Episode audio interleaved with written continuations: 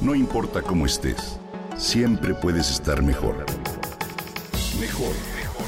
Con Vargas.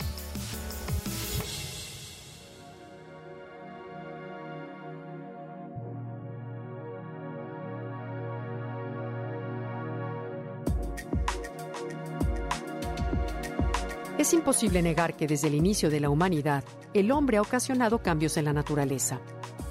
Basta tan solo pensar en ejemplos que van desde el descubrimiento del fuego hasta el calentamiento global de hoy. El impacto que estos cambios han producido en el ambiente ha sido aumentado conforme crece la población y su demanda de recursos naturales. Sin embargo, es evidente que no es igual el impacto que generan los esquimales que viven en Alaska al que causan los habitantes de grandes ciudades como Nueva York o Los Ángeles. Para medir el impacto que los humanos ocasionamos sobre el medio ambiente, William Rees y Mathis Wackernagel propusieron en 1995 el concepto huella ecológica.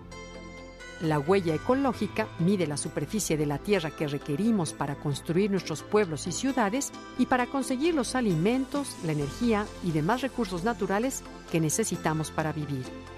También mide la superficie necesaria para eliminar los desechos que generamos, como el dióxido de carbono que se libera de la industria, el transporte, la producción de electricidad, entre otras actividades. La superficie de la Tierra que nos da estos recursos mide alrededor de 11.300 millones de hectáreas, más o menos la cuarta parte del planeta.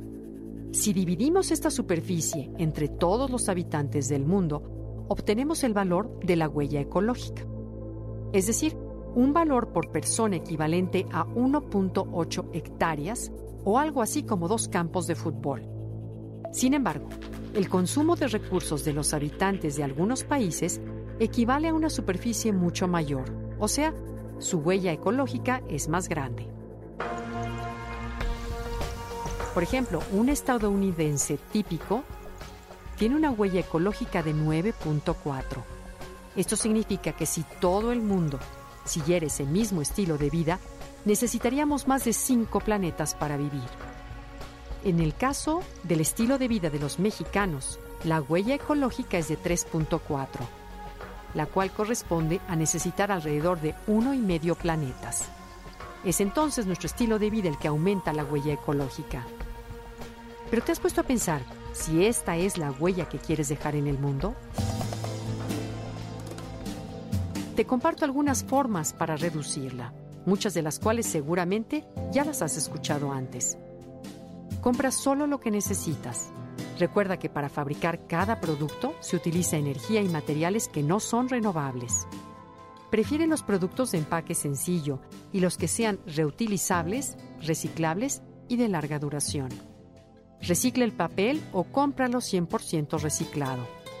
Así, contribuirás a que se corten menos árboles.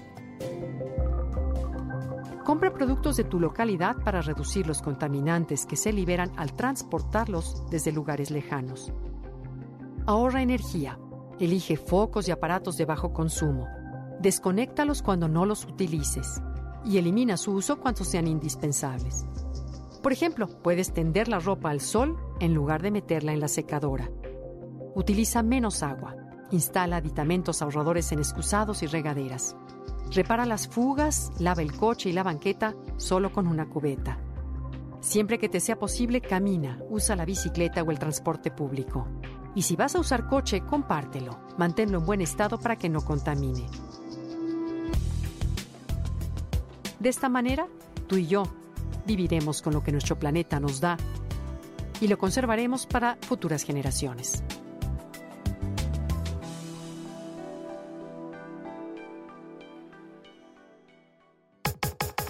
Comenta y comparte a través de Twitter.